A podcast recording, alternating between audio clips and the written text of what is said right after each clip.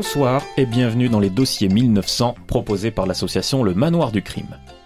Dans cette émission, vous suivez les aventures d'un groupe d'enquêteurs dans le Paris de 1900. Mais ces enquêteurs ne sont pas interprétés par des acteurs, mais par des joueurs de jeux de rôle qui découvrent et vivent leur aventure au fur et à mesure. Les dossiers 1900 se déroulent dans l'univers du jeu de rôle crime de Yann Lefebvre aux éditions SICO. L'émission se suit comme un feuilleton. Nous recommandons donc fortement à nos nouveaux auditeurs d'aller écouter les podcasts des épisodes précédents. Les enquêteurs que vous allez suivre ce soir sont Paul Ponce, interprété par Matthew Ford. Edmond Gustave Mauroy, interprété par Alexandre Dulac. Jeanne Lépine, interprétée par Lucie Mérandon.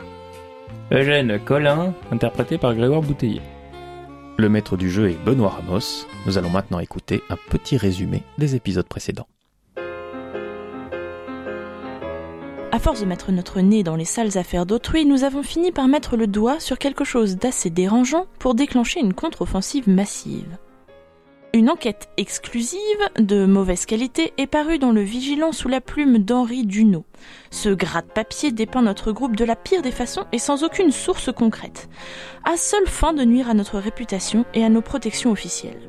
En réponse, Eugène Collin rédige un article enflammé sur le trafic de grande ampleur orchestré par le gang des Cosaques, et malheureusement cet article disparaît avant sa parution. En effet, le sensationnel a été racheté de façon expresse par Madame Adélaïde Beaumont de la Tour, propriétaire du Vigilant et, comme par hasard, appartenant au cercle omnisport de Saint-Michel. Pendant ce temps-là, Edmond Gustave Mauroy s'aperçoit qu'une offensive économique d'ampleur est menée contre ses affaires par les fonderies Corvin. Monsieur Corvin se trouvant lui aussi appartenir au cercle omnisport de Saint-Michel. Suite à une légère réprimande de mon père, j'entreprends d'éplucher les dossiers du cercle omnisport. En ressort le nom de Prosper Meunier.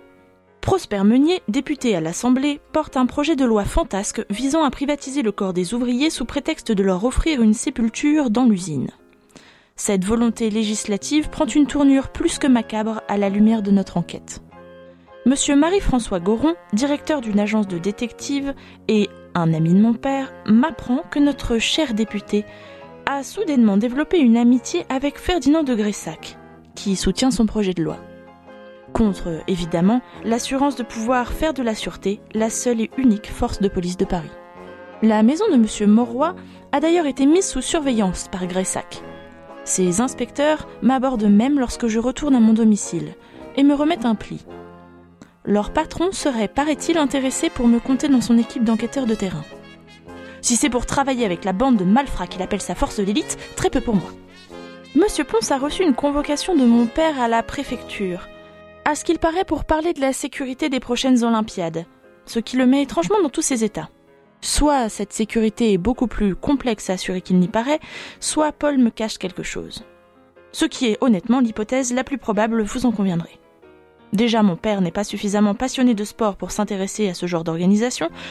Même sans être une analyste du caractère humain aussi douée que Monsieur Moroy, je sais quand un aussi mauvais menteur que Paul Ponce essaye de m'embobiner. Paul se rend chez Monsieur Bousseron dans le 18e arrondissement. Vous savez, notre ami poète et gardien de cimetière. D'après lui, les Cosaques se débarrassent de toutes les bandes d'Apaches entre le Père Lachaise et Belleville. Gaston, qui a accompagné Paul Ponce, a repéré un double fond dans le placard de Monsieur Bousseron. Je suis sûre qu'il y a plein de choses très intéressantes à y trouver. C'est pourquoi Gaston dépêche ses amis les Aminges de Belleville pour surveiller notre surveillant de cimetière préféré. Monsieur Bousseron, d'ailleurs, revient rapidement chez Monsieur Moroy nous apporter une coupure du journal du soir. Un article tout à fait fascinant y est écrit. Chapitre 4 La plume et le sabre. Eh bien, mes chers amis, voilà un bien curieux article. Je pense qu'il va avoir droit à une petite investigation de notre part. Est-ce que vous avez une idée de qui pourrait être propriétaire de cette usine à Billancourt? Pour l'instant, non, mais on peut facilement se renseigner. Mais euh, dites-moi, est-ce qu'il est possible à une usine de fonctionner comme ceci sans, sans ouvrier? Eh bien, normalement, non. Il faut toujours l'intervention de l'humain pour que tout fonctionne correctement. Ça veut dire que hum, cette usine ne devait pas tourner à vide depuis très longtemps. Et d'autre part, qu'il y avait forcément quelque chose de très suspect, Enfin, forcément quelque chose doit se remarquer. Mais alors, euh, vous disiez là dans le journal, euh, il dit que les corps, euh, il y en a certains qui ont été identifiés qui venaient du Père Lachaise, c'est ça? Visiblement, oui. Donc il y aurait des gars qui auraient ramené les corps jusqu'à l'usine pour qu'on les retrouve euh, tous en train de se faire cramer, et les mêmes gars qui auraient lancé l'usine ou la faire tourner à vide. Je, Je reconnais que c'est totalement incongru. Nous Un sommes d'accord. Monsieur? Oui, Louis? Monsieur a une visite. À cette heure Certes, monsieur, mais euh, je pense que monsieur voudra recevoir notre visiteur. En tout cas, Louis a l'air euh, décontenancé, déstabilisé même, dirais-tu. Ce qui est bien la première fois de ton souvenir que tu le vois comme ça. Et qui est-ce, Louis? C'est monsieur Émile Zola, monsieur. Pardon? Euh, monsieur Collin, bien entendu. Il y a monsieur Zola, et j'aimerais faire préciser que peut-être serait-il bon de ne pas faire attendre monsieur Émile Zola euh, plus longtemps. Mais faites, faites, faites-le entrer, voyons. Il parle du vrai Émile Zola Eh bien, écoutez, je pense qu'il... Nous, nous sommes d'accord, Louis, c'est bien le Ah bah, il Zola. est parti du coup. Bon. bah oui, écoutez, je pense que, vu son attitude, ça doit être celui-là.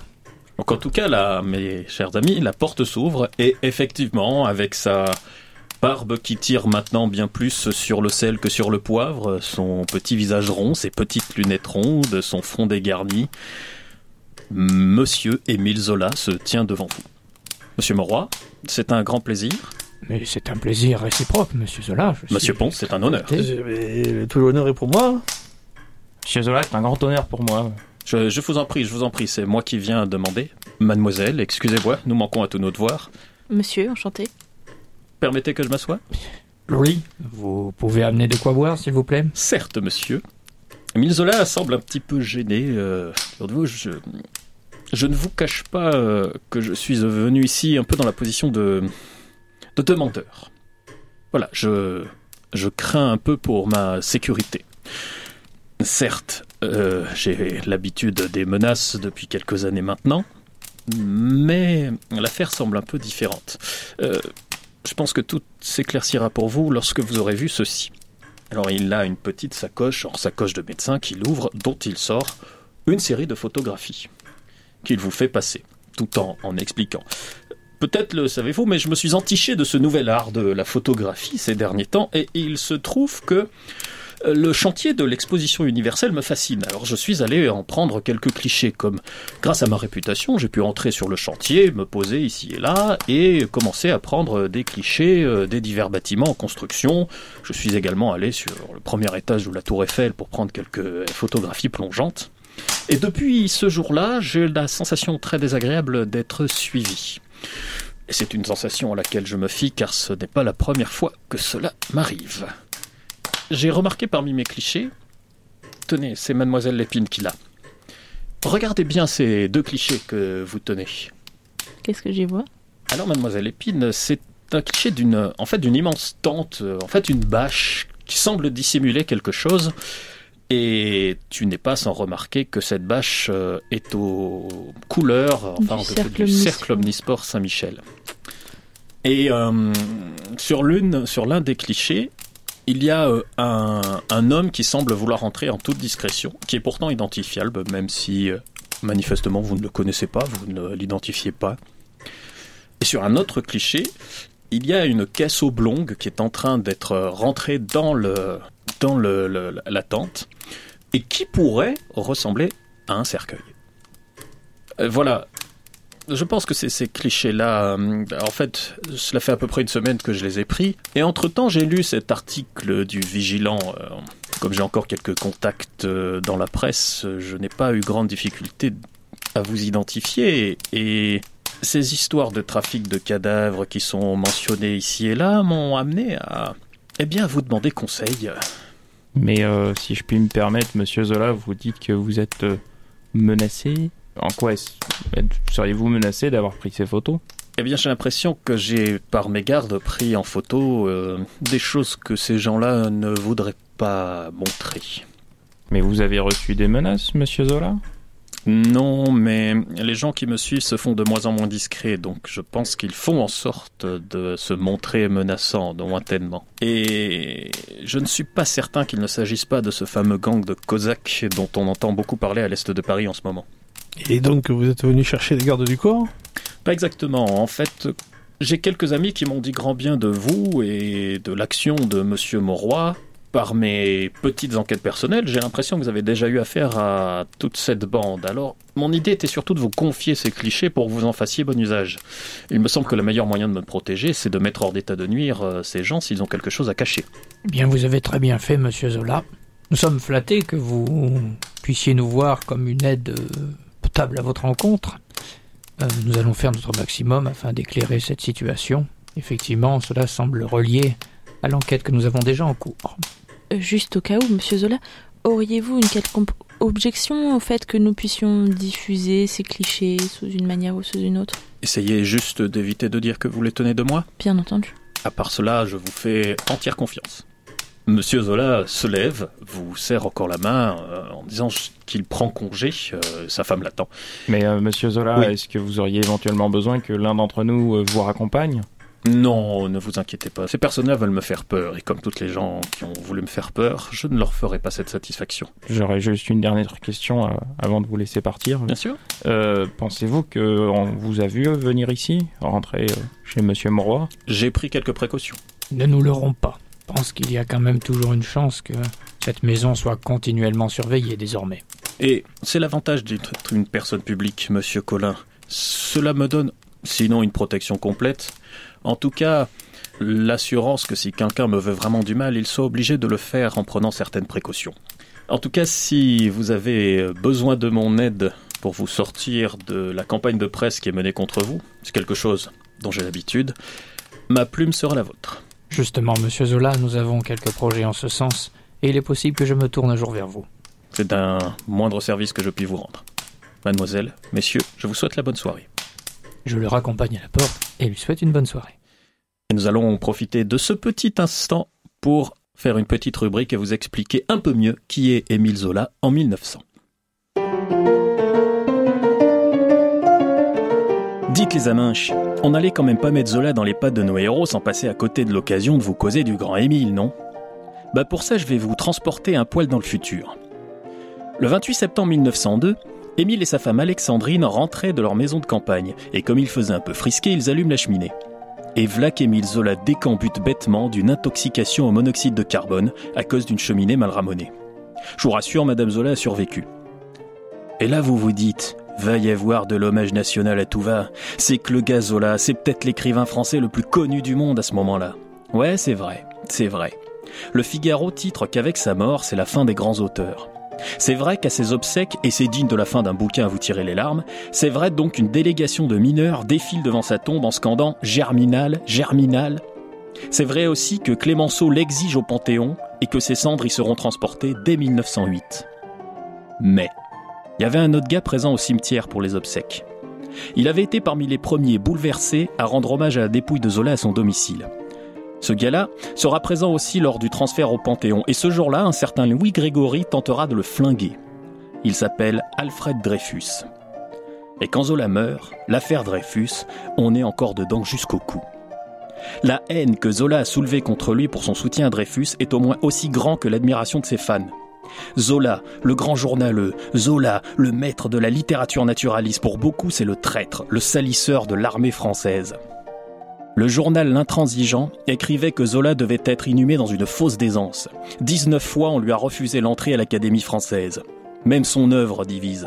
On disait de lui qu'il était pornographe et vulgaire parce que dans ses romans, ça parlait de corps, du désir et même du désir de la femme. Ça parlait des petites gens, de leur vie, ça parlait de violence. Ah ouais, parce que les cocos, côté viol, suicide, violence physique et sociale, meurtre sordide et injustice révoltante en tout genre, je vous dis tout sec. À côté des Rougon-Macquart, Game of c'est Oui Oui et son grelot. Oh, et des années plus tard, en 1928, un ramoneur du nom de Buron-Fosse se serait vanté d'avoir fumé, littéralement, Zola en bouchant volontairement sa cheminée en loose dé pour la déboucher discrètement le lendemain. Allez, pour la route, je vous cite un petit bout de l'oraison funèbre d'Anatole France aux obsèques de Zola. Envions-le. Il a honoré sa patrie et le monde par une œuvre immense et un grand acte. Envions-le. Sa destinée et son cœur lui firent le sort le plus grand. Il fut un moment de la conscience humaine. Alors, elle est pas belle la belle époque?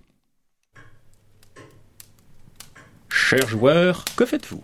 Moi, je reprends un verre déjà pour faire passer l'émotion d'avoir vu en vrai Émile Zola. Je comprends bien. Louis s'assoit et partage le verre avec toi. On est d'accord que c'était Émile Zola, Émile Zola. hein Ah oui, il y a pas de doute là. Ah non, euh, je peux, je peux, je peux te confirmer que c'était bien Zola parce que moi j'ai assisté à son procès. Il y a pas de doute, c'était bien lui. Monsieur Collin, il me semble que depuis peu vous êtes sans emploi. Oui, enfin c'est temporaire, hein, mais oui. Visiblement, quelqu'un, enfin quelqu'un, quelqu'une, a racheté votre journal et a tenté, enfin a même réussi à saboter votre carrière, si je me trompe pas. Oui, enfin elle est en train d'amorcer le sabotage de la sienne, mais bon, fait ce qu'elle veut, hein, Justement, si je vous propose à nouveau d'avoir de l'activité, est-ce que ça vous intéresse? Évidemment. J'ai déjà lancé la machine, mais euh, nous allons pas nous laisser faire, et je comptais bien riposter. Nous allons donc attaquer l'ennemi sur son propre terrain, nous allons créer notre propre journal. Afin de leur envoyer un petit message, je pensais à un nom comme l'insubmersible. Qu'est-ce que vous en dites? J'aime beaucoup Monsieur Mauroy. Au vu de vos compétences, je pense que vous pourrez en prendre la direction rédactionnelle. Ah bah euh, oui, si vous voulez. Après, euh, j'ai jamais trop dirigé, mais bon, pourquoi pas. On pourrait demander à Monsieur Zola, mais je suis pas sûr qu'il ait envie de diriger le, le bousin. Je pensais plus à faire appel à Monsieur Zola pour quelques articles exceptionnels. En revanche, euh, votre ami dont vous parliez récemment, là, ce certain Firmin, Monsieur Firmin, ouais, mon patron. a été mis à la porte, je crois lui aussi. Ouais, c'est exact. ouais. Il cherche aussi du travail. Euh, bah oui, certainement. Eh bien voilà, c'est tout trouvé. On a, on a ce qu'il faut pour euh, vraiment lancer ça? C'est en train. Bah écoutez, euh, pourquoi pas. hein. Donc je vous laisse voir de votre côté si vous voulez recruter quelques autres plumes. Je vais faire le tour de mes contacts. Quel serait l'intérêt de laisser une usine prendre feu et faire en sorte qu'on découvre à l'intérieur une soixantaine de cadavres déjà décomposés? Je pense pouvoir répondre. C'est pour qu'on le remarque. C'est un une sorte de, de drapeau que l'on tend pour qu'on le voit bien. Et à mon avis, euh, on va être euh, à fait capable d'apprendre qu'il s'est passé d'autres choses pendant la même période qui seront passées plus discrètement. Vous êtes, en, Ce, ce n'est qu'une théorie, hein, mais vous êtes en train de dire que c'est une diversion? C'est ça, d'ampleur et d'un format assez inconnu. Mais oui, pour moi, c'est une diversion. Cela n'empêche que euh, ce serait quand même pas mal qu'on aille euh, y jeter un œil. Enfin, moi, personnellement, je veux bien aller jeter un œil. Évidemment, mais euh, la diversion semble un peu mal conçue, puisque le but était de nous discréditer sur l'enquête qu'on faisait au Père Lachaise. Or, mettre en avant des corps venant de ce cimetière, j'avoue ne pas comprendre le sens de la manœuvre. Sauf si un troisième article est en parution et qui fait le lien entre des gens qui farfouillent dans les cimetières et ce tas de corps. Ce Effectivement. serait pratique. J'ai l'impression que c'est une bataille qui se déroule sur plusieurs fronts. Le lendemain.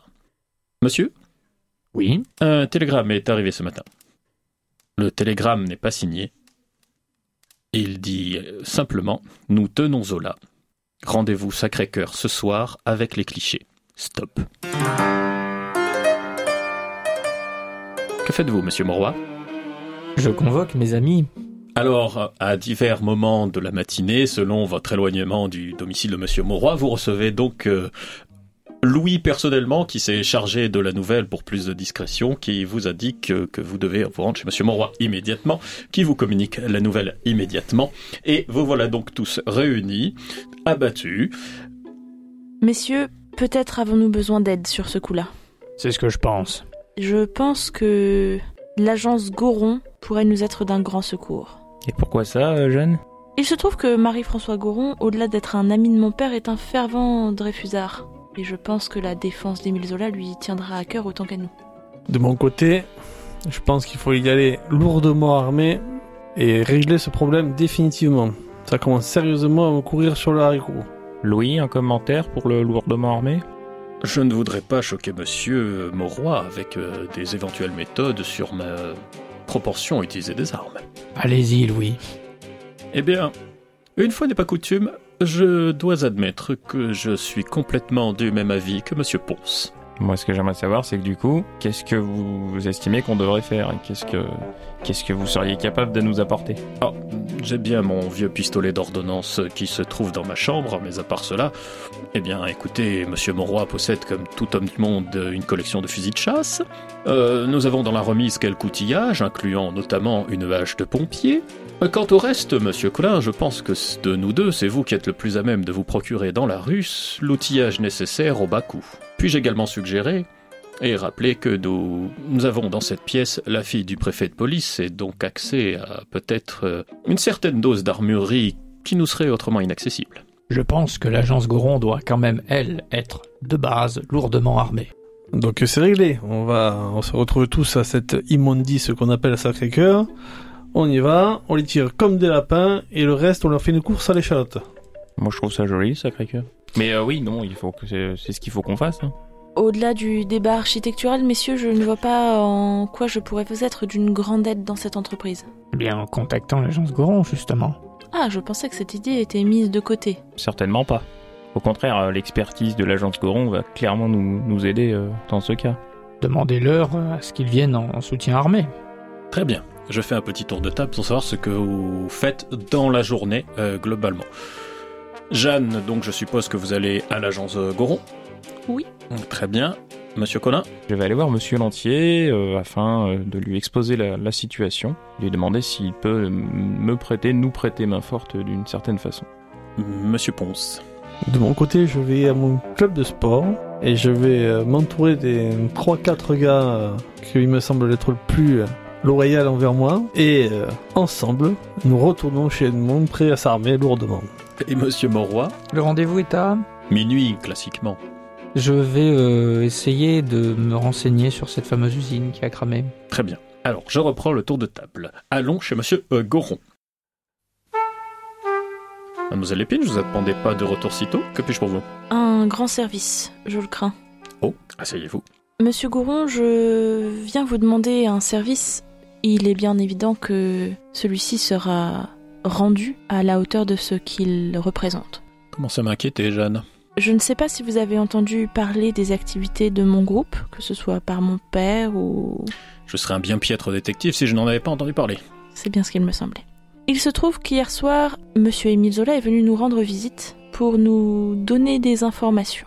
Euh, oui. Suite à quoi, il a malencontreusement été kidnappé Comment? Par nos opposants. C'est bien ce qu'il me semblait. Vu que je sais que vous êtes un fervent admirateur de son travail, c'est vous que nous avons pensé à venir chercher pour nous aider à le secourir. Mais vous savez où est-ce qu'il est? Nous avons reçu un télégramme ce matin qui nous donnait rendez-vous au Sacré-Cœur à minuit ce soir. En échange des informations que Monsieur Zola nous a confiées, il nous serait rendu. Et vous savez qui l'a kidnappé? Nous avons de forts doutes. Il se peut que ce soit des membres du Cercle Omnisport de Saint-Michel de façon directe ou indirecte. En sachant que la façon indirecte peut impliquer soit une bande de Cosaques, soit des policiers armés de la milice spéciale de Monsieur Gressac. Hmm, comptez sur moi. Je suppose qu'il faudra se retrouver chez Monsieur Monroy. Ce serait l'idéal. Je vais faire ce que je peux, je serai là aux alentours de 20h, disons. Ce serait parfait. Très bien. À ce soir, Jeanne. Dans les bas quartiers de Paris, Monsieur Collin retrouve euh, donc son célèbre patron.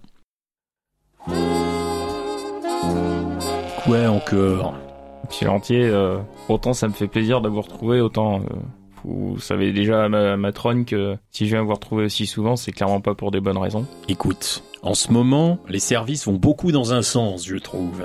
À un moment, va falloir sérieusement envisager à faire leur tour. Mais euh, vous inquiétez pas, Monsieur Lantier, hein, tous les services que vous me donnez, euh, ils seront rendus. Oh, je m'inquiète pas. C'est plus toi qui dois t'inquiéter. Ouais, bah écoutez, euh, là malheureusement, euh, ça va être en plus un gros service que je vais vous demander. Marcel, un chicoulon. Et euh, en gros, voilà, il va falloir que je vous parle de, encore une fois, euh, une de nos histoires, de notre groupe. Euh, quelque chose sur lequel il faudra rester un petit peu discret, au minimum. C'est-à-dire qu'en fait, euh, hier soir, on était chez Monsieur Moroy, et puis, et puis il y a un gars qui est venu nous, nous demander un service, d'enquêter pour lui. Et du coup, on a accepté. Et le gars, euh, le gars, bah ensuite, il est reparti et on a appris ce matin qu'il avait été kidnappé par euh, nos ennemis. Tu vois ce Hmm. que je veux dire? Et il, il nous demande de le retrouver ce soir au Sacré-Cœur euh, à minuit, en échange des photos qu'il nous a données. Hum. Et le gars en question, c'est Émile Zola. T'as dit quoi là? Le Émile Zola, le, le Émile Zola. Qu'est-ce qu'il te faut? Bah, on aimerait bien quelques gaillards armés. Quelques gaillards et quelques breloques? Ouais, voilà, c'est ça. Hmm. Puis bon, forcément, c'est un gros service que je vous, je vous demande, mais vous vous doutez bien que je, je vous demanderiez pas ça euh, si c'était pas euh, n'importe qui. Oui, je vais voir ce que je peux faire. Merci, patron. Mais euh, vous pouvez compter sur moi pour n'importe quoi, hein, je ferai, je ferai tout pour vous. Ça, c'est sûr. T'inquiète que t'auras de mes nouvelles bientôt. D'accord, Et c'est où le rencard? au Sacré-Cœur, à minuit. Ouais, mais nous on se retrouve où? Ah, euh, nous on va partir de chez Monsieur Moroy dans la soirée. Ouais, je vais pas trop traîner chez le bourgeois. On se retrouve plutôt au pied de... au pied de Montmartre. D'accord, merci patron. Monsieur Ponce. Donc, euh, Vladislav, Constant, Raoul, euh, j'ai absolument besoin de vous. J'ai besoin d'une force de frappe. De frappe. Exactement. Nous avons rendez-vous ce soir au Sacré-Cœur à minuit et je compte sur vous pour m'épauler. Qu'est-ce qui se passe là? Bien, euh, comme vous le savez, je traîne avec Edmond Mauroy. Oui, on le sait. On Oui, l'a vu, euh, monsieur Monroy. Exactement. Et Edmond Mauroy est un ami de Monsieur Émile Zola. Oh. Oui, oui, voilà. Oh, comme on dit. Et ben, Émile Zola, il a été kidnappé. Et ben, ce soir, on va le dékidnapper. C'est clair Là, il y a Raoul qui se lève et il sort en disant Eh ben, qui crève? Eh ben, Raoul, reviens ici. Il s'en va. Bon, et vous deux, vous allez rester? Vous allez m'aider? Alors, euh, Constant, lui, est chaud. Ladislav, il est plus mitigé. Eh ben, c'est- quoi le problème? C'est que Zola, euh, il aide les juifs. Mais là, c'est pas une question des juifs, là. C'est une question de, de, de, de, de moi, de mon, roi et de Zola, point. Ah Oui, mais peut-être qu'il l'a un peu cherché, quoi. Euh, À un moment, à, force... euh, Voilà. Je lui mets une baffe. Et celle-là, tu l'as cherché Ah oh D'accord, je viens. Eh ben voilà, ça que je voulais entendre. Bon, j'ai quelques personnes à les récupérer et à les demander s'ils sont faux. Et on se retrouve tous chez De Montmoroy ce soir. Monsieur Monroy, Avant de faire ce que j'ai à faire, premièrement, donc oui, comme on avait, de toute façon, on s'était mis d'accord pour que le point de rendez-vous soit chez moi. Donc, euh, je suppose qu'il va falloir nourrir tous ces gens-là. Donc, je vais demander à Louis Oui, s'il va d'aller, bien. Et euh, au hall. je vais l'autoriser, je sais pas, à tripler le service pour la soirée, j'en sais rien. Enfin, qu'il engage du monde, pas qu'il soit tout seul le pauvre. Je vais euh, tâcher d'en savoir un peu plus sur cette entreprise qui a cramé, d'où elle vient, qui la tenait, pourquoi, comment, etc. Très bien. Ce qui nous donne une occasion parfaite pour en découvrir un petit peu plus sur l'histoire de Monsieur Monroy. Félix Mauroy naît en 1843 à Grenoble et grandit entre un père trop affirmé et une mère trop effacée. Son père, Lucien, est un précurseur du syndicalisme. Acharné défenseur des droits pour les travailleurs, Lucien Mauroy va éduquer son fils dans le même esprit. Félix va être un brillant élève, et aidé par son père qui rêve de voir des valeurs nouvelles diriger des entreprises, le jeune Mauroy intégrera une haute école de commerce où il excellera. Son père mourra peu avant la fin de ses études, lors d'une émeute ouvrière face aux forces de l'ordre. Félix Mauroy étant fiché comme fils d'agitateur violent, il changera son prénom pour ceux de ses deux grands-pères, Edmond et Gustave. À 22 ans, diplômé avec les honneurs, Edmond Gustave Mauroy va pallier à son chagrin par sa hargne jetée dans les affaires sidérurgiques, où il va se montrer très doué, ne cessant d'accroître son empire de l'acier, qu'il baptisera à ses initiales EGM. Un empire impliqué dans le métal à tous les niveaux et domaines, en France comme à l'étranger. À travers ses usines, Edmond Gustave Mauroy fait perdurer l'esprit de son père en s'efforçant de maintenir la meilleure des conditions ouvrières possibles, condition qui devient un rêve pour certains. Âgé maintenant de 57 ans, installé à Paris, grosse fortune de France, Edmond Gustave Mauroy fait partie du club très fermé de la haute société. Pourtant, cette foule de simulacres ne lui correspond pas.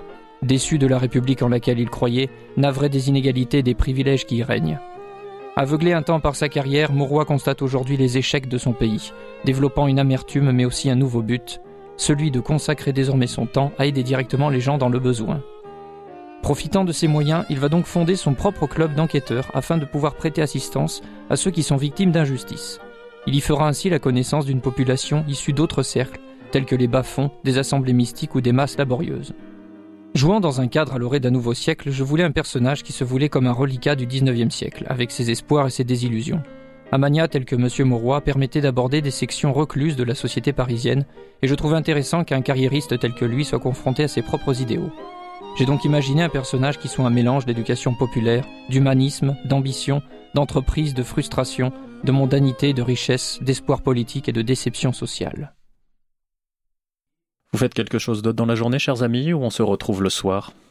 De mon côté, comme je le disais à Constant et à Vladislav, je vais essayer de rentrer en contact avec les rats. Monsieur Colin Est-ce que euh, j'ai le temps d'aller euh, à l'usine de Billancourt Et de revenir avant le soir Ouais. après avoir... Oui, vite fait, oui. Je reviens, monsieur Ponce, donc. Alors donc j'essaye de rentrer en contact avec rats. Euh, Je sais pas encore par quel moyen, mais Alors, euh, il vous avez laissé des adresses où vous Oui, voilà. pouviez laisser des messages. et donc je laisse un message à une de ces adresses. Et un peu plus tard dans la journée, vous avez une réponse qui vous donne un rendez-vous pas très très loin de votre cercle euh, de sport. Où vous croisez d'ailleurs Louis qui est suivi d'un fort Halles qui est surchargé de marchandises. Pas très loin du rendez-vous euh, que l'on vous a donné, mon cher monsieur Ponce, vous tombez sur les deux jumeaux de la famille des rats, Théophile et Théophraste.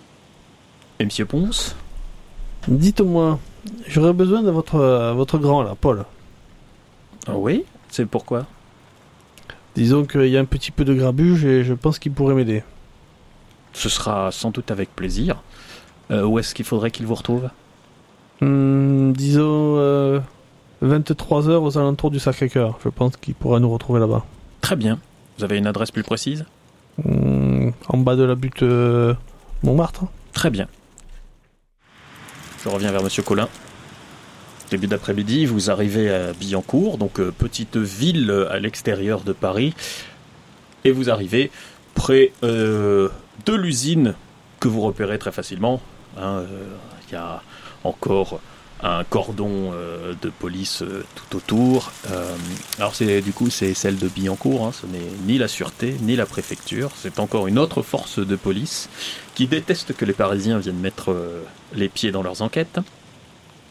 Le site est bouclé. Que faites-vous? Je vais regarder un petit peu là où les là où les, les flics sont pas en train de regarder. Et je vais commencer à essayer de rentrer dans l'usine par là. Très bien. Vous allez me faire un petit jet d'intrigue. J'ai une réussite. Ça suffit. En embrouillant un flic euh, ici pour lui dire que vous avez entendu du bruit ailleurs, euh, pas de problème, vous arrivez à aller euh, au milieu de l'usine.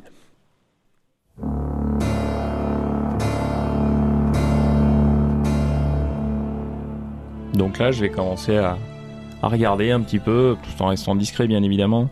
Je vais jeter un œil, voir s'il y a encore des cadavres. Euh, je vais jeter un œil euh, à tout ce qui peut me paraître suspect en fait. Alors des cadavres, il y en a encore pas mal, tous n'ont pas été enlevés. Euh, les policiers sont d'autant moins pressés que le froid aidant, et surtout comme beaucoup de cadavres sont anciens, donc ils ne se décomposeront pas forcément beaucoup plus vite maintenant que, que quand on les a déterrés, on les a laissés sur place. Et tu remarques que l'article était effectivement fort incomplet. Déjà, on dirait une mise en scène, comme une espèce d'œuvre d'art dégénérée sur euh, le travail de l'usine, sauf que les ouvriers seraient remplacés par des corps. Et, et tout ça donc don- donne une espèce de mise en scène macabre euh, d'une œuvre d'art de très mauvais goût euh, sur le travail à l'usine.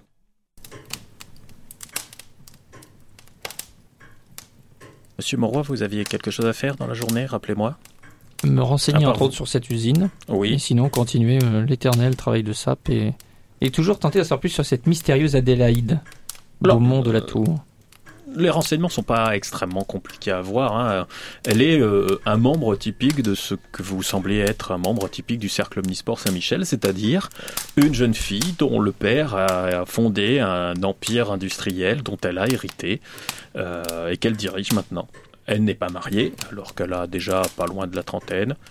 Et en tout cas, elle dirige de manière très efficace euh, un, pas un empire de la presse, mais en tout cas un groupe de presse euh, qui, euh, dont la, la tête de, de gondole est le journal Le Vigilant, euh, journal assez réactionnaire euh, et très basé sur euh, la recherche du euh, fait divers sordide qui va bien montrer aux gens euh, que le monde est en train de pourrir. Euh, oui, Monsieur Colin. Alors, je vais aller voir trois choses.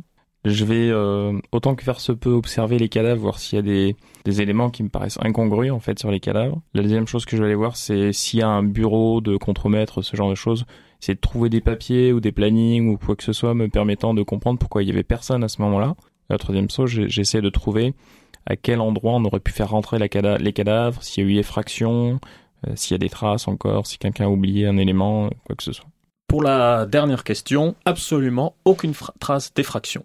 Pour la première question, vous avez beaucoup de mal, euh, tout simplement parce que, comme je vous l'ai indiqué, la plupart des cadavres sont trop anciens. Pour la deuxième question, vous trouvez un bureau Complètement débarrassé et du sol au plafond couvert de signes euh, qui vous semblent parfaitement ésotériques. C'est-à-dire? Euh, C'est-à-dire qu'il faut que vous fassiez un jet d'occultisme. J'ai une réussite. Alors, la plupart de ces signes vous font penser à la Kabbale. Certains sont très manifestement des signes hébraïques. À part cela, euh, vous n'arrivez pas à en déduire plus de choses. Bon, bah, si j'estime avoir fait le tour et qu'il n'y a rien de spécial, je vais ressortir discrètement et... Je pars du principe qu'en bon professionnel, vous avez reproduit sur vos carnets de notes euh, ce que vous avez observé comme sigle et ainsi de suite. C'est tellement évident que je n'ai pas eu à le dire. Et voilà. et vous repartez. Est-ce que vous faites d'autres choses avant de vous réunir le soir? Juste, moi, je m'étais renseigné sur cette usine qui a cramé, du coup, il n'y a rien eu de spécial. euh, Enfin, qu'est-ce que j'ai pu apprendre sur elle? Le nom de son propriétaire, Monsieur Corvin. Comme de par hasard. Eh bien, oui, bonne. Au soir. Aujourd'hui, jetons ensemble un petit coup d'œil de l'autre côté du rideau, et voyons un petit peu le jeu de rôle comme un auteur. Car si le jeu de rôle est un loisir, ce n'est pas tout à fait un divertissement comme un autre. En ce sens que presque tous les jeux de rôle sont bâtis autour d'un parti pris esthétique, et même artistique. Ce parti pris donne à chaque jeu une ambiance, un goût qui lui est propre et qui permet à chaque rôliste de trouver un jeu qui lui permet d'exprimer son imaginaire et de s'amuser dans un univers qui lui plaît. Décortiquons un peu ce de crime, afin de mieux comprendre l'ambiance propre à ce jeu. Et je vous donnerai quelques exemples de jeux qui vous permettra d'appréhender la richesse de l'univers rôliste. D'abord, comme vous le savez déjà, Crime est un jeu historique. Là où la majorité des jeux se déroulent dans un univers entièrement imaginaire, Crime prend le pari de pousser un peu plus loin la possibilité de la reconstitution de la belle époque. À l'opposé, le jeu L'Anneau Unique vous transporte dans l'univers créé par Tolkien pour son Seigneur des Anneaux. Bien entendu, vous le savez également, il s'agit d'un jeu d'enquête. Le cœur des parties de crime est de résoudre des mystères insolubles. D'autres jeux sont par exemple plus tournés sur les aventures épiques, comme Septième Mer, où l'on incarne des explorateurs pleins de panache à la découverte de terres inconnues. Enfin, c'est un jeu d'horreur fantastique. Beaucoup de jeux sont sombres, comme L'Appel de Cthulhu, inspiré des œuvres de Lovecraft. D'autres le sont beaucoup moins, à l'instar de Mindjammer, jeu de space opéra basé sur l'exploration des mondes nouveaux et le transhumanisme. Le cœur de crime se base sur certaines conceptions et craintes de la belle époque. Durant cette époque de changements rapides et brutaux, tant technologiques que politiques que sociaux, de nombreuses personnes voyaient une dégénérescence croître au sein de la population, se manifestant par une montée des crimes violents, de la folie, des déformations physiques.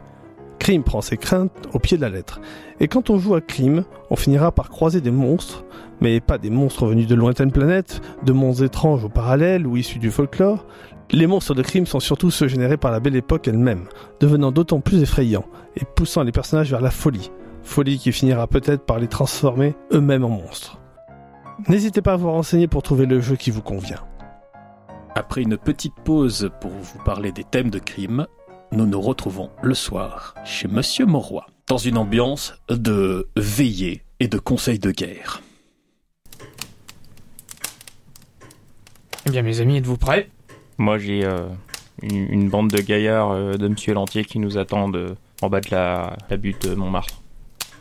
De mon côté, j'ai certaines personnes qui devraient arriver chez vous et d'autres qui nous attendent en bas de la butte Montmartre aussi. Monsieur Goron m'a assuré son soutien et il ne devrait plus tarder. Je pars du principe que vous échangez les informations que nous avons entendues et nous nous retrouvons un peu plus tard. Vous avez été rejoint par les membres du cercle de lutte de Monsieur Paul Ponce. Deux membres du cercle de lutte de Monsieur Paul Ponce. Merci de cette précision, Mathieu. Monsieur Gouron n'est pas venu en personne, mais euh, trois agents euh, sont arrivés. Et ils ont dit qu'ils avaient surtout pour instruction euh, de rester en arrière. Ils ne peuvent pas non plus risquer à tout faire. Et ils surveilleront les rues pour éviter les fuites et les coups, les coups fourrés qu'on puisse faire, qui pourraient se présenter durant, avant ou après l'échange. Eh bien, on va dresser une très grande table dans le grand salon et puis on va nourrir tout ce beau monde. Vous prévoyez un plan d'action pendant ce repas, sinon nous allons le sauter et passer directement euh, à ce qui se passe au Sacré-Cœur. Moi, je pensais éventuellement qu'on a une sacrée force de frappe, mais que faut peut-être pas foncer dans le tas tout de suite parce qu'on sait pas euh, que comment ils tiennent euh, Monsieur Zola. Donc, à la limite, euh, demander à tous nos gars de rester un petit peu en arrière, si vous voyez ce que je veux dire. Mais après à tout. Et puis, je sais pas, on a un sifflet, un truc, pour leur donner le signal. Comme ça, nous, nous qu'on va les voir, on va commencer euh, dedans, on voit le nombre de gars qu'il y a à peu près. Puis on voit si Monsieur Zola peut être euh, épargner. Puis, puis voilà, si- s'il y a besoin de sonner la charge, on sonne la charge. Peut-être pourrions-nous faire deux équipes et avoir euh, quelques personnes discrètes qui contournent l'action par une porte dérobée ou quelque chose de ce genre. Ouais, ça, je peux m'en occuper à la limite. Peut-être pouvons-nous faire équipe sur cette affaire? Paul, vous m'accompagnez à l'intérieur pour la remise des photos contre Monsieur Zola? Mm, Très bien, et je laisse mes deux gars euh, en retrait au cas où. C'est ça. Il faut être prêt à accepter de perdre ces clichés, mais de toute façon, ces clichés sont importants euh, pour l'information qu'ils nous ont transmise. Maintenant, nous savons ce qu'il en retourne. Puis-je demander à monsieur la permission de vous accompagner? Je m'en voudrais de rester ici en sachant que monsieur Zola est en danger. Mais bien sûr, Louis. Le repas se passe. Vous avez tous évidemment un point d'angoisse supplémentaire au fur et à mesure que le repas avance et que vous sentez, eh bien, vos cœurs battre de manière peut-être un petit peu euh, aléatoire par rapport à d'habitude, que vous vous surprenez à avoir des frissons alors que la pièce est pourtant bien chauffée. Pendant le repas, certains rires euh, un peu trop gras, un peu trop poussés, sonnent peut-être un peu faux. Lorsque vous sortez euh, de chez Monsieur Mauroy, vous avez la surprise de constater que pendant votre repas, le temps a changé et que Paris se couvre maintenant d'une petite pellicule de neige. La visibilité va être réduite. Hein. Et le sol est plus glissant.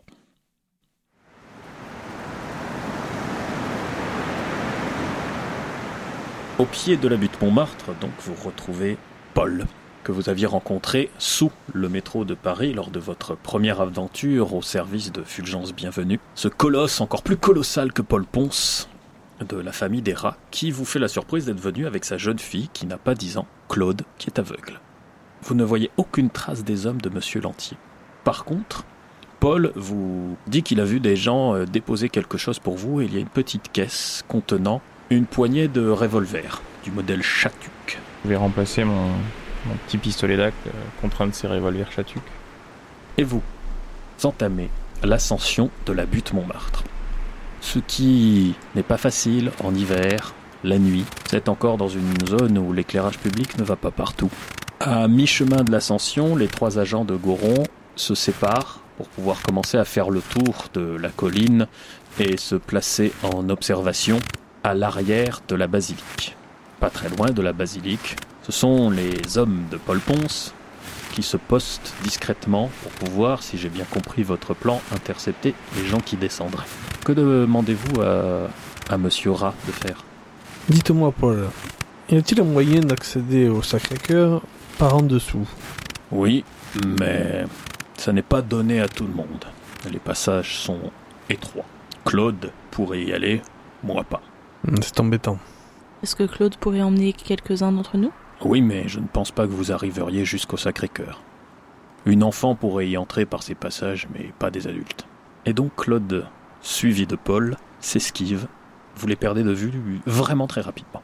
Vous êtes donc tous les cinq, c'est-à-dire vous quatre plus Louis, à l'entrée, la petite euh, palissade en bois qui indique basilique du Sacré-Cœur entrée. La porte a été forcée, vous le voyez très vite, et grince doucement au vent léger qui souffle et qui vous fait frissonner encore plus que de mesure. Vous êtes en hauteur, plus rien ne coupe la course du vent. La neige redouble. Vous seul, Paul, rentrerez avec moi.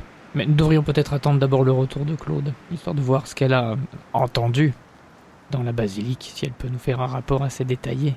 En tout cas, il est maintenant 23h40. Bah attends un petit peu. Hein. À 55, Claude n'est toujours pas revenu. Que faites-vous? Eugène, que comptiez-vous faire déjà Avec Jeanne, je crois? Avec euh, Mademoiselle Lépine, je crois qu'on voulait euh, éventuellement passer discrètement par derrière. Ou se cacher dans les ombres à l'intérieur de la nef, simplement. Mais pouvoir être euh, un secours complémentaire sans forcément s'afficher. Comme l'a dit euh, Paul et la petite, il semblerait qu'on ne puisse pas passer par en dessous. Donc, euh, ou ces gens ne sont toujours pas arrivés, ou ça fait un petit moment qu'ils sont là. hein. Il est possible qu'ils savent déjà qu'on est tous là, oui. Bien, Jeanne, Eugène, allez-y, faites attention à vous. Eh bien, va falloir faire un petit jet d'intrigue. Un succès, un échec. Un succès, deux échecs. Vous n'arrivez pas à anticiper et à, à gérer le crissement de la neige sous vos pieds. Vous avez presque l'impression d'être déjà dans la nef et que, ça se, que l'écho est partout. Le silence est, est assourdissant. Et Vous-même, monsieur Ponce et monsieur Mauroy, vous les entendez marcher longtemps, presque jusqu'à ce qu'ils disparaissent derrière le bâtiment et que ce soit le bâtiment qui couvre le bruit de leurs pas. Rentrez-vous dans la cathédrale, messieurs Ponce et Mauroy? Dites-moi, Louis, Monsieur, vous qui semblez toujours avoir des compétences dérobées, dans ce genre de situation, vous auriez tendance, vous, à vous poster où? En hauteur, monsieur.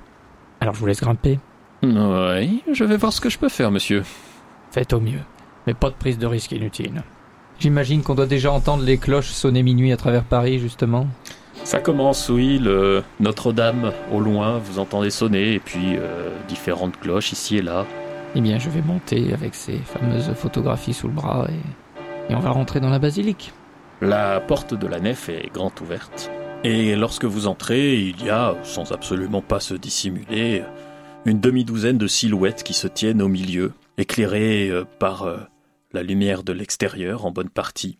Vous reconnaissez immédiatement ces grands manteaux de fourrure, euh, les toques, les sabres sur le côté, et au milieu, l'un d'entre eux euh, semble être euh, bien plus large que les autres. D'après les descriptions que vous en avez déjà eues, il paraît que ce serait sans doute Olaf, celui qui est l'un des chefs de la bande. Je pense que je vais prendre aussitôt un point d'angoisse, hein. soyons honnêtes.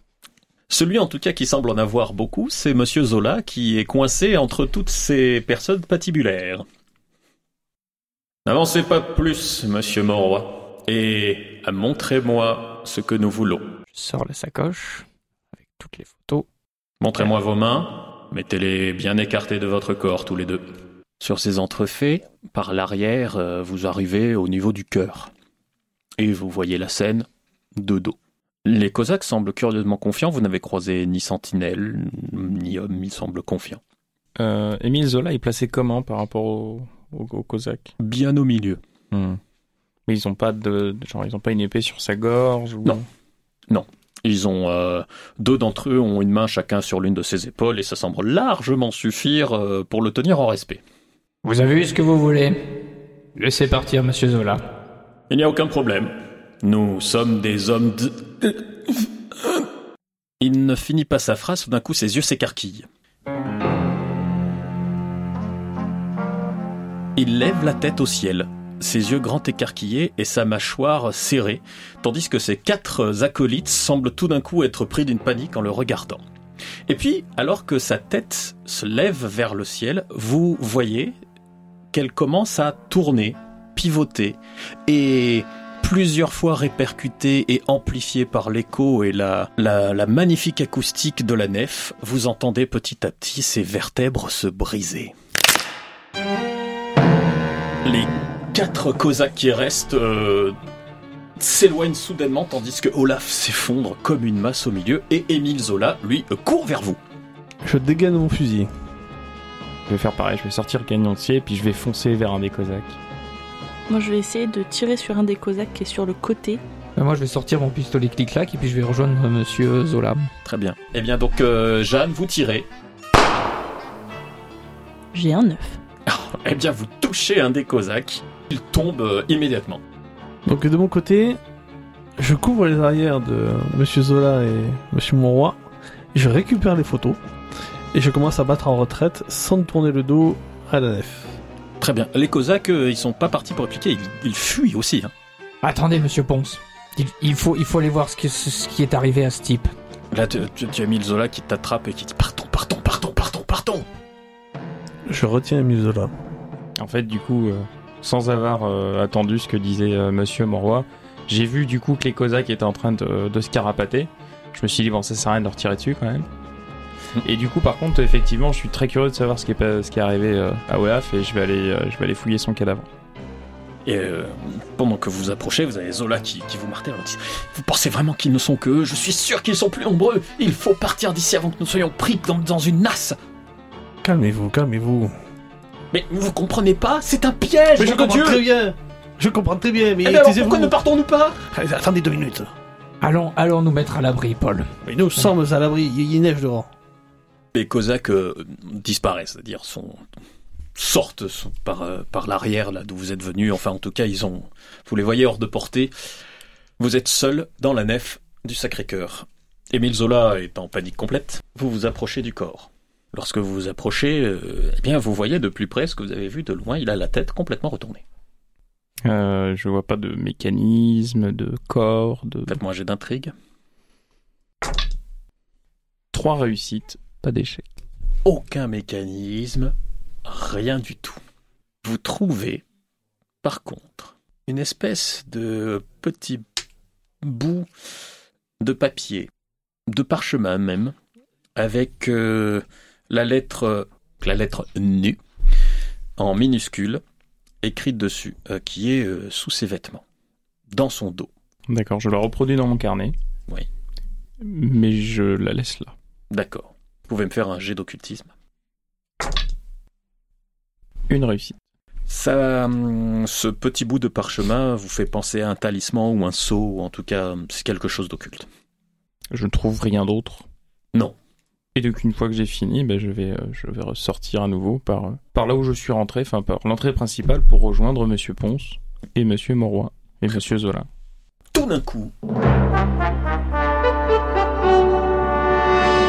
une, petite- une espèce de pierre se décèle. Vous voyez que quelque chose en pousse et vous entendez la voix de Claude qui dit Aidez-moi à sortir de là Je lâche le fusil et je l'aide. Vous la sortez, elle dit Il faut que vous vous carapatiez. Ils sont pleins et ils ont presque envahi Montmartre. Il faut que vous partiez d'ici. Je la hisse. Je la prends sur l'épaule. Et Moi, ce sera plus facile de repartir par là d'où je suis venu. Où est ton père? Il fait le tour pour essayer de vous rejoindre. Moi, je reste là-dessous. Ils viennent vers là Oh oui Ne discutez pas, partez Ah, monsieur Zola, qu'est-ce que vous faites encore là Allons, on y va. Ben, je vous attends, dit-il en, déjà en sautillant sur place. Louis Oui, monsieur On se tire Je suis monté pour rien, donc Ben, Redescendez Constant, Constant, Vladislav, on y va. Pas de réponse. Lorsque vous sortez, euh, vous tombez sur le corps de l'un des membres de l'agence Goron, lacéré. Je, je regarde à l'extérieur si on voit des silhouettes venir vers nous. Des silhouettes en fourrure, hein, par exemple. Vous voyez des silhouettes qui se déplacent, qui se cachent mais sans se cacher, qui... Vous entendez même des gens qui rigolent. Alors, on est sur un chantier. Euh, oui, plus ou moins. Attention, c'est pas un gros chantier. euh, Chantier, il y a une partie qui est encore en chantier. C'est un bâtiment qui est déjà un peu en fonction, mais qui n'est pas terminé. Donc il y a un échafaudage, par exemple, euh, une tour en construction. Il y a une partie qui est en chantier, l'autre non. J'essaie de voir au niveau des matériaux s'il y a l'équivalent d'une grande planche ou d'une porte ou quelque chose comme ça. Alors une grande planche sans aucune difficulté, effectivement. Je prends la grande planche, je la mets au sol, Mhm. je mets le cul de Monsieur Zola dessus, je mets mon cul dessus, et c'est parti pour faire la luge. Mon dieu. Très bien, c'est parti pour la luge à Montmartre. Euh, Ça va demander un jet de sport. Tandis que je vais voir si Monsieur Zola euh, ne succombe pas à une attaque cardiaque. Euh, Euh, bah, une réussite. Ah ben alors donc, euh, vous voyez Paul Ponce commencer à dévaler le début de la pente avec un Émile Zola hurlant euh, contre lui. Bon sang, Euh, mais c'est pas vrai. Il est Et au fur et à mesure de son passage, vous voyez que des gens sortent derrière lui et commencent à lui donner la chasse. Au moins 5 à 6 personnes. Bon, on va donner la chasse aux chasseurs à ce moment-là. Que faites-vous précisément? Vous leur courez après? Oui, c'est ça. Moi, je vais foncer euh, dès que très je vois bien. des gens, puis Mademoiselle Lépine Eh ben, il me semble que les revolvers, ça a une portée beaucoup plus longue que mes jambes dans de la neige. Oui, vous vous découvrez ce soir, Mademoiselle Lépine. On m'a dit de faire attention. Je fais attention, je me protège. Monsieur, Monsieur Moroy Je vais donc sortir mon revolver et tirer dans le tas. Faisons comme ça. Monsieur Colin, vous me faites un jet de sport. Mademoiselle Lépine et Monsieur Monroy, vous me faites un jet de combat. pas de réussite pour Monsieur Colin. Très bien. Vous tirez donc, euh, la balle se perd. Une réussite. Et Mademoiselle Lépine touche encore un Cosaque. Alors celui-ci euh, se casse la figure au milieu de la neige en se tenant la jambe et en hurlant. Ce qui fait faire demi-tour à deux Cosaques qui, du coup, alors vous ne les rattrapiez pas, Monsieur Colin, mais ben comme ils font demi-tour, du coup, euh, vous vous retrouvez au corps à corps avec deux Cosaques. Et un fusil à canon aussi. Oui. Au corps à corps. Euh, oui. Bien. Je vais donc tirer. Très bien, mais je vais d'abord redemander à Monsieur Ponce. euh, alors vous avez, euh, attendez, je je- juste pour que vous me disiez ce que vous faites. Euh, vous avez dévalé environ une vingtaine de mètres et vous avez euh, réussi à vous euh, engager dans une rue euh, qui était bien dans l'alignement. Seulement cette rue maintenant n'est plus toute droite et vous commencez à prendre de la vitesse et vous allez bientôt vous retrouver dans un lacis de ruelles. Que faites-vous, monsieur Ponce? Alors, est-ce que, est-ce que je, enfin, je me retourne furtivement pour voir si, si euh, on les a semés bien ou pas? Vous vous rendez compte que déjà, rien que ça, c'est une acrobatie. Oui, mais euh, je vais l'attendre. Très bien, j'ai de sport.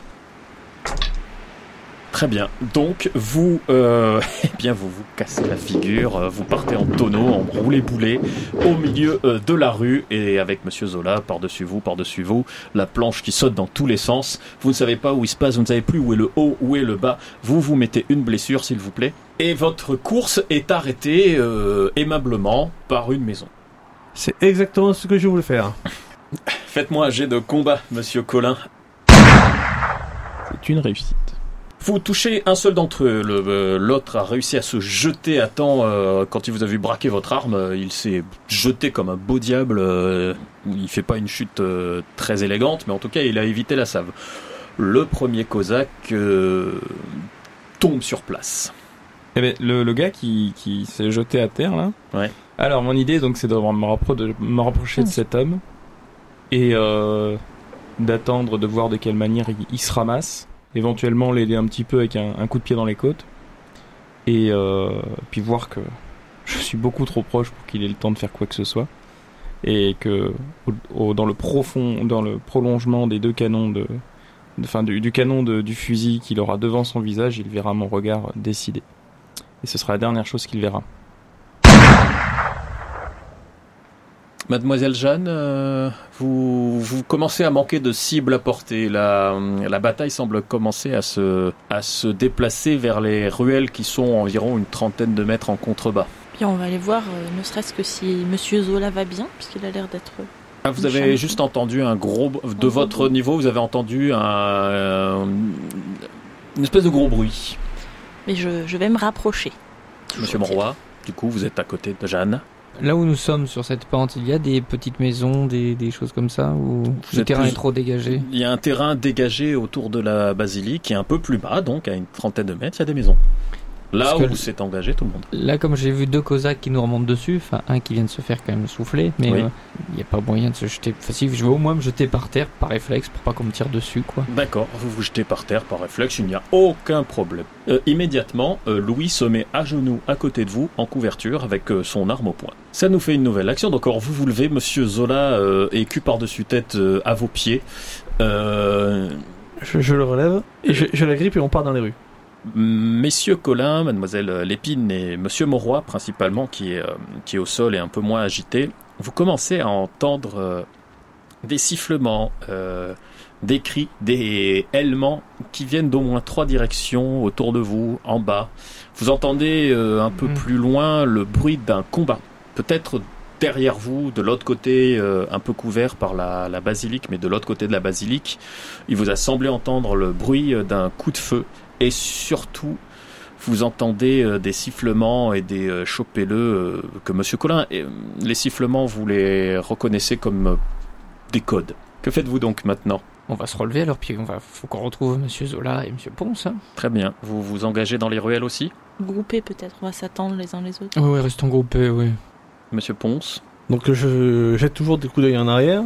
Je rentre dans une maison, j'essaie de rentrer euh, dans une maison. Je pense que la porte euh, ne va pas vous poser Oui, euh, d'énormes difficultés, donc euh, vous rentrez dans, un, dans, un petit, dans une petite maison, oui. Je referme derrière moi et je mets Monsieur Zola dans mon dos et je braque la porte. Alors, il y a quand même quelques cris dans la maison. Oui, bah, Monsieur Zola, je vous laisse expliquer. Les sifflements semblent se rapprocher euh, autour de vous alors que vous vous enfoncez dans un petit ensemble de ruelles. Monsieur Ponce, vous entendez au moins trois pas, euh, trois paires de pas se rapprocher de vous.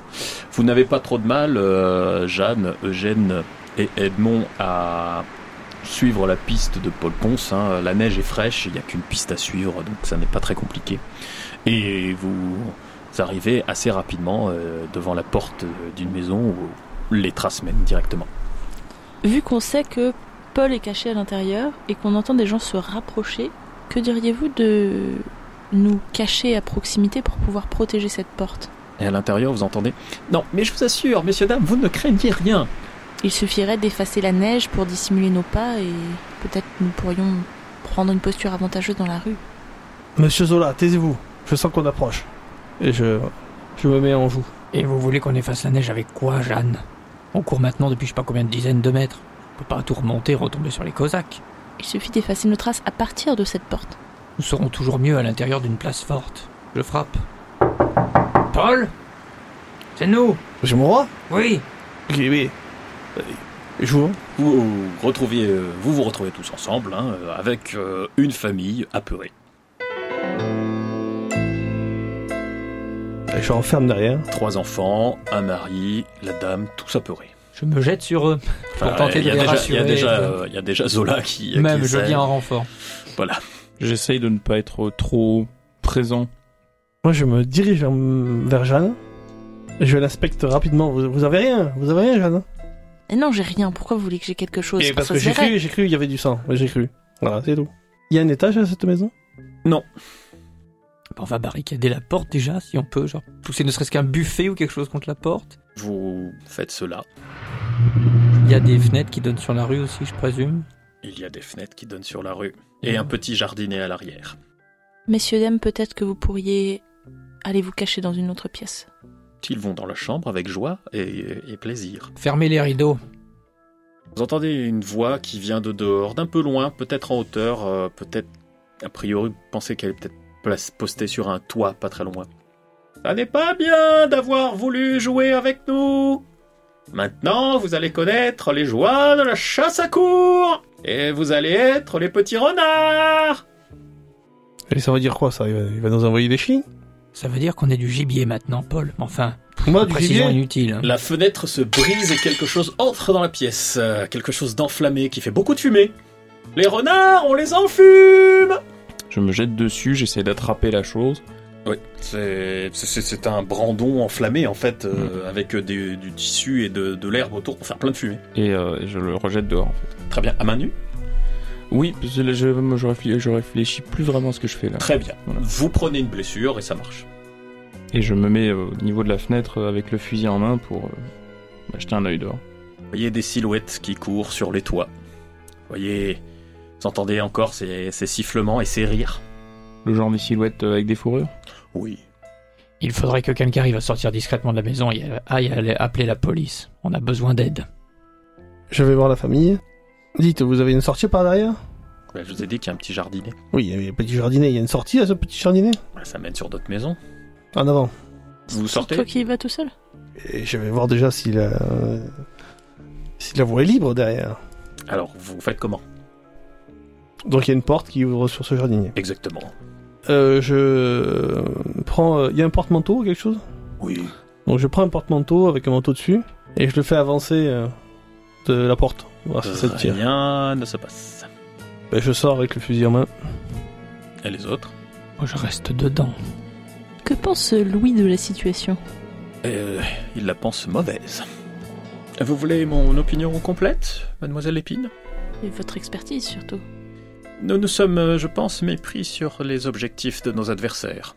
Ils avaient euh, l'intention de nous tuer tous dès le début, et avaient fait en sorte de pouvoir le faire de manière spectaculaire en nous donnant la chasse. Depuis le début, je pense. C'est pour ça que nous n'avons rencontré que si peu de gens euh, au Sacré-Cœur. Évidemment, le fait que vous ayez abattu leurs hommes dès le début doit en plus exacerber leur côté, comment dirais-je, taquin.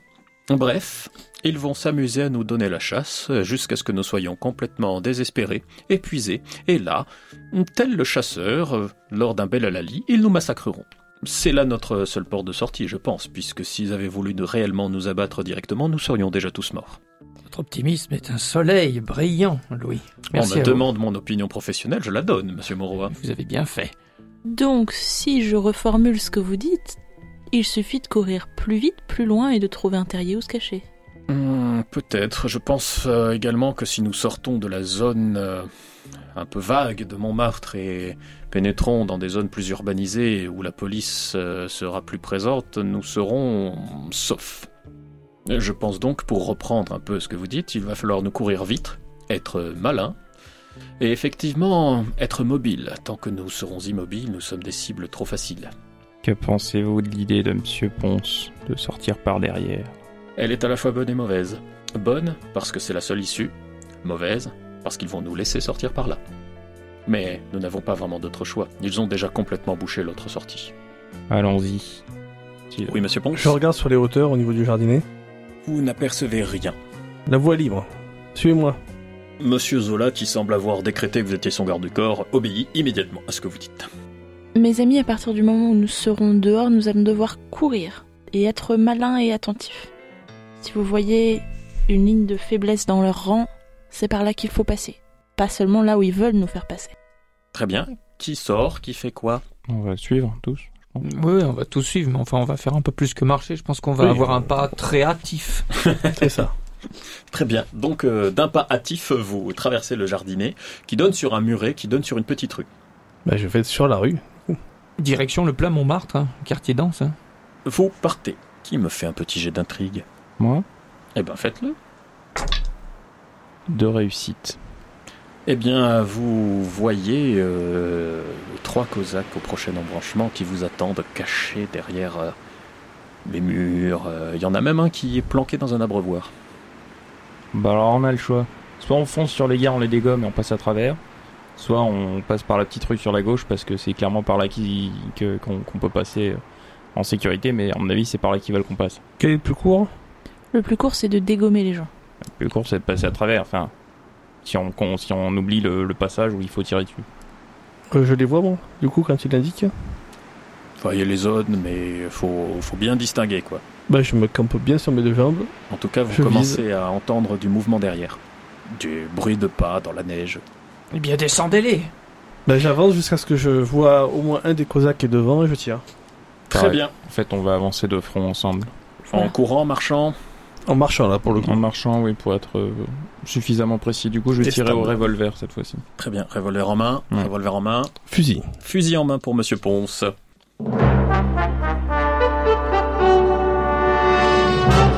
Eh bien, à 3 mètres, à- alors que vous pensiez les avoir surpris, ils vous surprennent en sortant. Et eux aussi ont des armes à feu. Alors, ils vont tirer. Il y en a deux qui tirent. L'un d'entre eux tire sur Monsieur Ponce, l'autre tire sur Monsieur Collin.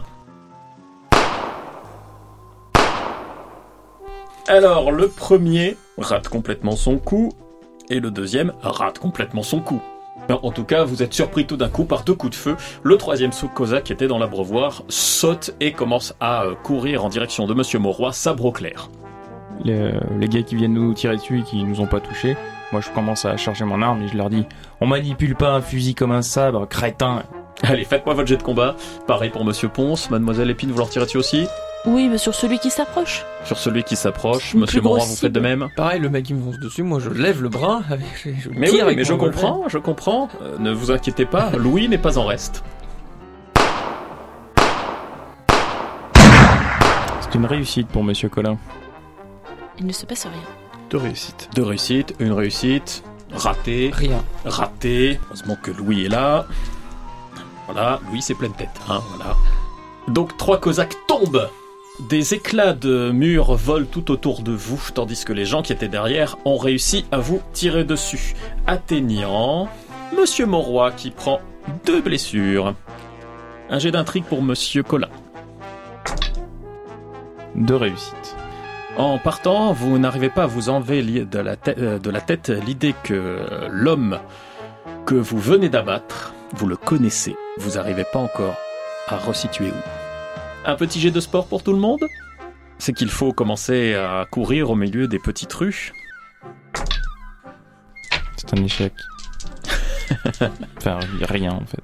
J'ai fait 10. Oh L'adrénaline vous donne des ailes, monsieur Mauroy. Et une réussite pour moi.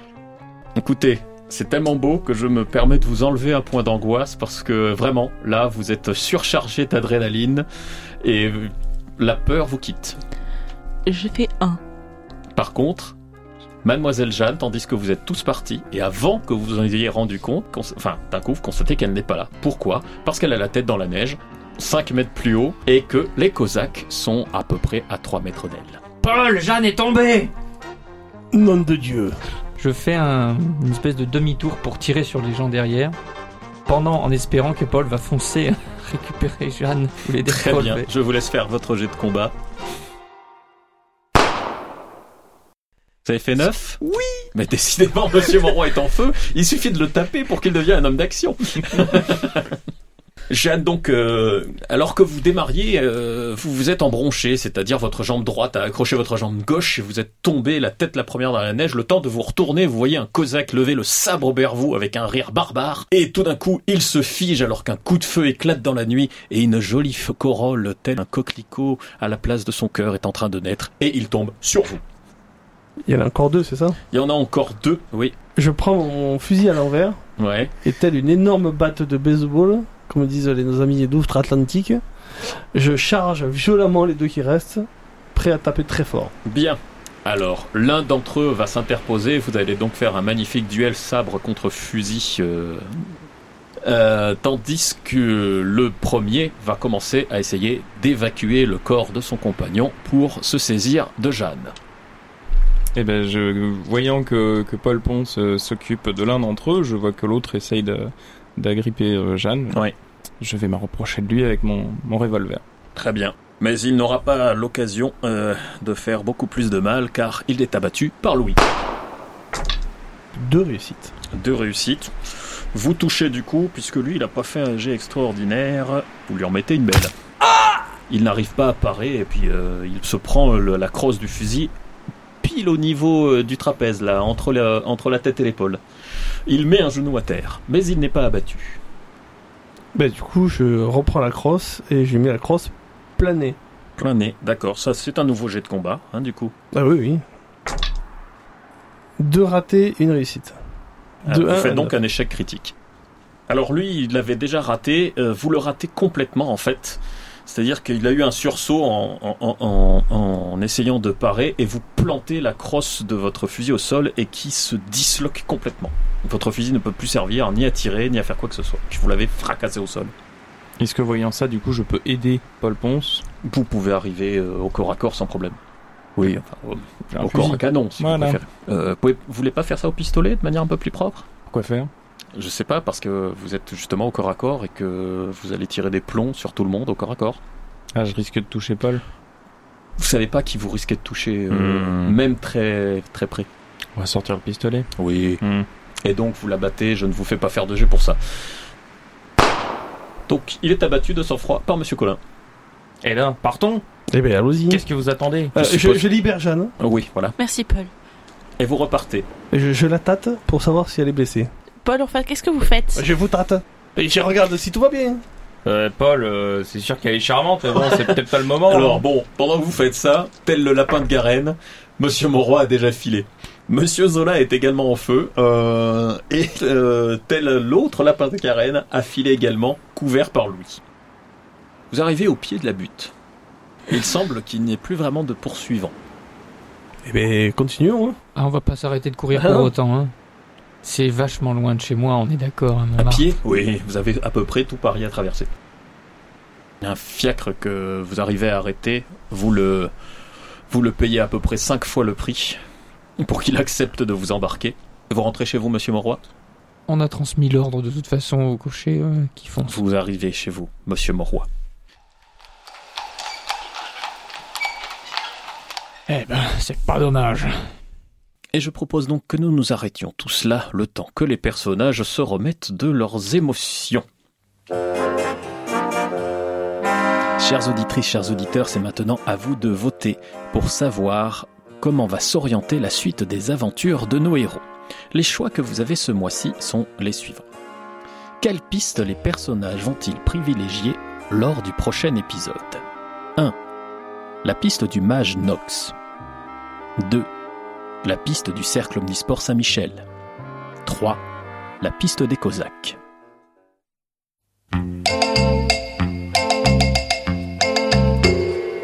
Les dossiers 1900, c'est terminé pour ce soir. Merci encore de votre écoute. Cette émission sera rediffusée sur euh, Radio FM dans deux semaines. Vous pouvez également retrouver sur le site de la radio les podcasts des épisodes précédents. Vous pouvez suivre les dossiers 1900 sur Facebook, sur la page Dossier 1900. Et vous pouvez maintenant également retrouver nos épisodes sur la chaîne YouTube du Manoir du Crime. La prochaine émission sera diffusée le mardi 2 janvier, non pas le lundi puisque c'est le 1er janvier, c'est férié. Le mardi donc 2 janvier à 20h comme d'habitude. En attendant, bonne soirée à toutes et à tous.